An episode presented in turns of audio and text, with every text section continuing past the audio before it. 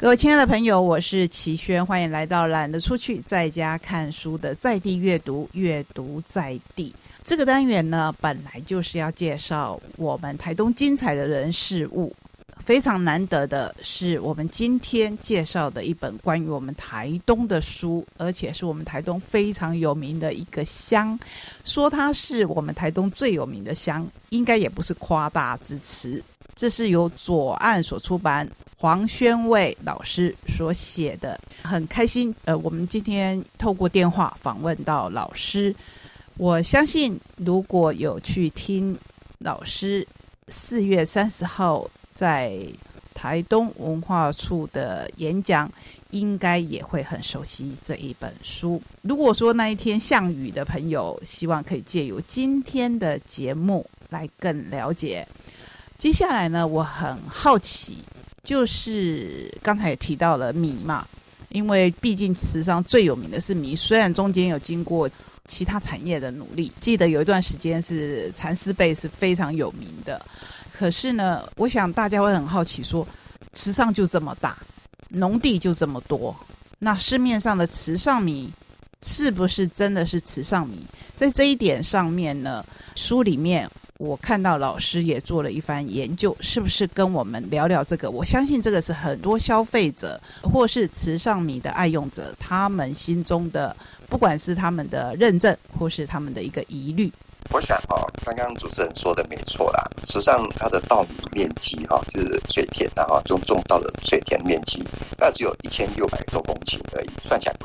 一年两期，它能够生产出来的稻，讲起来就很有限。可是，在一九九零年代，曾经发生很多仿冒的那种现象，就到处挂的那种时尚，所以会有这样的疑虑，我觉得是也很正常啊。刚刚主持人也提到说，在书里面应该是在第三章吧。特别在讲说稻米产业无敌道景跟新自由主义里面，应该是在一百九十三页，哎，有一个小节叫做“时尚米产地认证的意义及后续效益”啊，这边我就有刚刚谈的一些问题，我有一些我的那种分析。那如果说就我这个书上，我我有稍微念一下啊。慈上乡公所现在是以慈上米后面要加一个 R，R 的意思就是那个商标嘛，它其实是已经经过政府的认证的商标，作为认证的标识，证明标章必须经由慈上乡公所检验和核发，市售米品不得使用慈上米三字。这边的慈上米是没有那个 R 的哈，就是你如果说随便写慈上米没有 R，这个其实其实现在来讲的话是违法的，它就会那个。消费者的食品，所以每一包经由乡公所认证的，实际上会有以流水编号来控管数量，因为这个一块田有多少公顷可以生产多少量，其实都可以估计。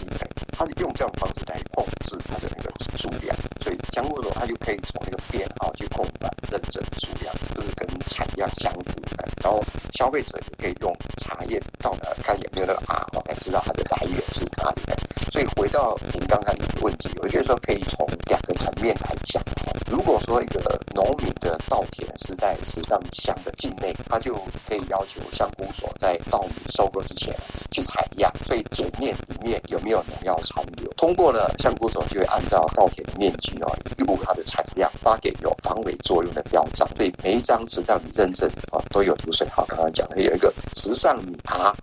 啊，这样它里面都有流水号。所以呢，这个小包装的米袋，消费者一般都接触的是小包装嘛啊。如果有这样的标章的话，理论上都应该是生产在池上。如果有人去仿冒，其实乡公所就可以去告发他，哎，就是就是违法的。所以这个一个层面就是说，这个农民种的这个水稻是在池上乡境内，他透过这个过程哦，他送透过那个市场交到消费者手上，有那个标章就证明说他真的是生产自池上。可是另另一方面哦，我们大家也可以想象，家里面还是有碾米厂，对他们会跟气作哦，或者说没有气作的农民收购稻米，对不对？所以如果说像你的那个碾米厂他卖的米哦，可能会生长在池上，也可能不是啊，对不对？所以如果说那个稻米它的生长在池上，就刚刚那个程序的过程里面，它的袋子上就会有池上的认证标章啊，对不对？可如果它不是生长在池上，它就不会有这样的标章哦。买的是设在池上的碾米厂的米，可是它的米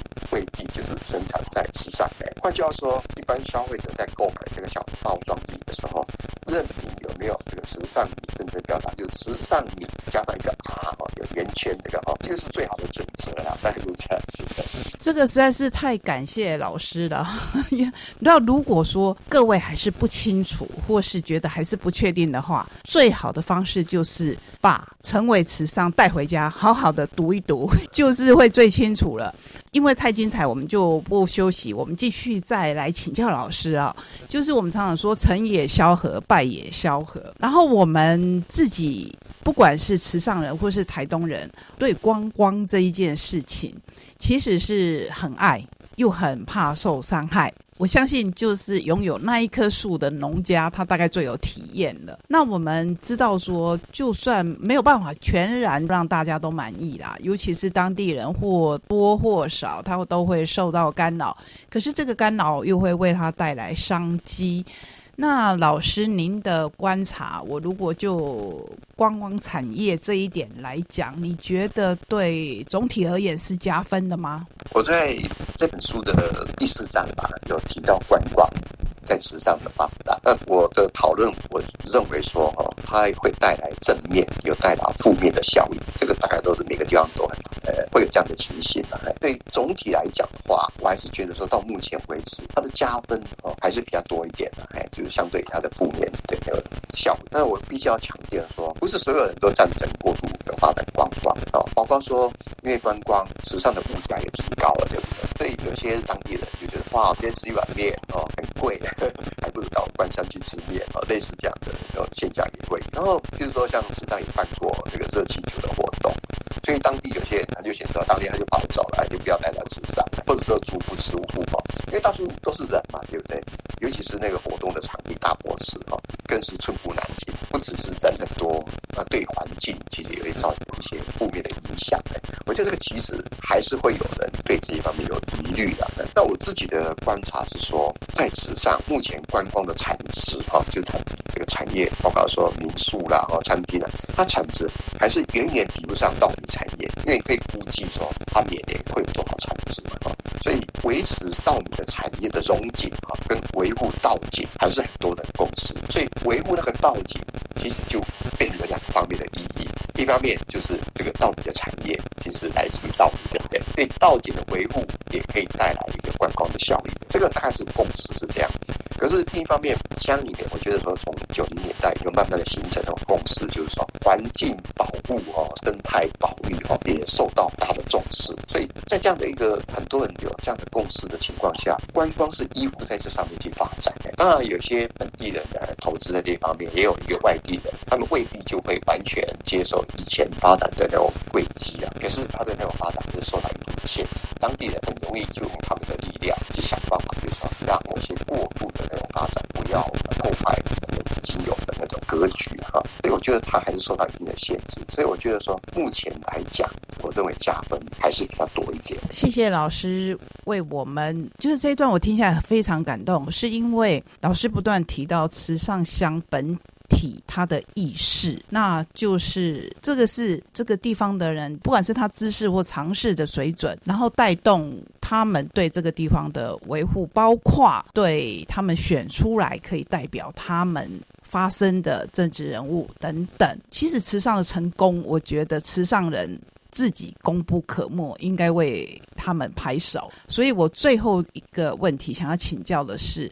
这本书完成以后，我相信每一个作者他都还有意犹未尽的地方，所以我也很想知道，老师，你觉得你有完全呈现出你想要表达的慈善吗？还有你在书中不止一次的强调，我们也很想知道的是，这个书名成为慈善，你认为台湾其他的乡镇有可能透过复制而成为？他们本地的特色吗？我想我稍微打个岔哦，讲一下我这边对这本书的这个脉络，也许听众朋友比较容易了解。因为我的想法就是说，刚刚有提到地理条件啊，然后呃，这个国家的政策啊，还有民间的力量，很多因素交错在一起，才会形成一个地方的特色。所以在这种情况之下，时尚会变成今这个样子，其实也是一个漫长的发展过程所产生。包括说它的那种地理条件上来讲的话，它的相近新乌里溪为一个主体，所以它大部分的耕作面积、那个人居住的面积，大概都在那一块地上，所以其他的那种小小的冲击上，相对起来就影响会比较小。然后它又有一些那种历史发展过程里面，有一些，比如说我我在书里面讲到说，元宵绕境怎么样，他们很容易就串起，因为它地理条件跟国家的划这样疆疆界，它是一个整体，然后它的那种整个街市哈，它服务的范围很容易就让他有某种除了政治上的变一个单位之外，他还有民间也形成一个相对来讲跟乡界也有同也有异，可是大体上还是有重叠的，所以它的民间又透过元宵绕境让认同感更强。然后在这个过程里面，外来的那种因素，比如说我在书里面第二章吧讲救国团社交站，它在很多地方也有产生作用。比如说我也去问过这样路演观赏，他们之前的这个两个组织，民间组织或者和半官方的组织也很强。为什么没有产生像时尚这样的效益呢？我觉得这里面就有很多因素在交错影响，然后带进来的那种这个新的观念，包括环保，就是在这个时代九零年代就带进，然后到时尚的认证，到这个当时还是相公所的那个职员，然后他很积极参与这些活动。现在的乡长，他变成乡长，在过程里面就会让很多时尚会变成时尚这样的一个因素哦，就慢慢的被这个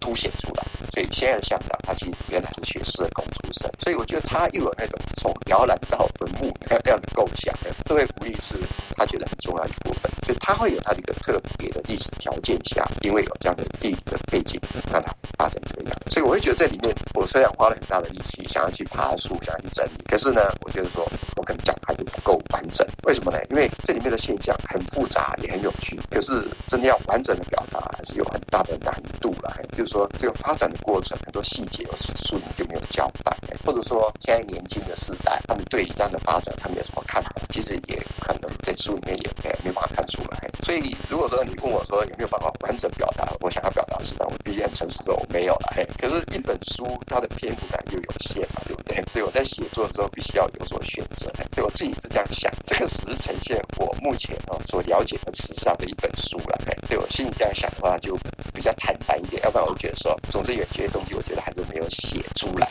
没有写得完整。但另外一方面，你在讲到说这个其他乡镇有可能复制吗？我个人认为说完全复制是不可能的啦，因为池上之所以是那个池上，我刚刚在讲有很特殊的地理条件、国家治理的背景啊，跟民间动交作的结果嘛，对不对？所以其他地方我觉得不可能要走池上一模一样的路。哎，可是我觉得时尚经验，我觉得可以学习的地方在哪里呢？每个台湾农村或地方社会其实都有传统的共好跟共善的想法嘛，每个地方都有那种传统的组织。那这这个东西怎么样让我们的地方能够在已经有的基础上再往前走啊？那不一定要以乡为单位，比比乡小一点也没关系。但是呢，这样的那个传统东西可能跟新的观念结合哦，去发掘吧，去发扬，去创新。我会觉得这一方面的思考还是蛮重要。每个地方要学，可能是在这一部分吧。今天非常非常的谢谢老师，然后因为碍于时间的关系，好，已经很开心，就是我们把整集。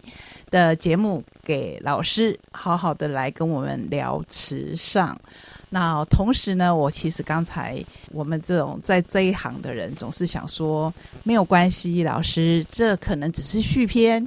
你可以每一章都再把它发展成一本书，然后可以更让我们更加的深入时尚。最后，很谢谢老师，希望很快。我们可以请你在上节目，不管是辽池上，或是辽宁对台湾，尤其是东部重谷的深入研究，好不好？呃，我很荣幸啊，如果有这样的机会的话。好，谢谢老师，然后也谢谢各位听众朋友，让我们在空中跟您分享我们或是熟悉，或是不熟悉的时尚。下个礼拜同一时间空中再会，拜拜。好，呃，谢谢主持人，也谢谢各位听众朋友的收听，谢谢，拜拜。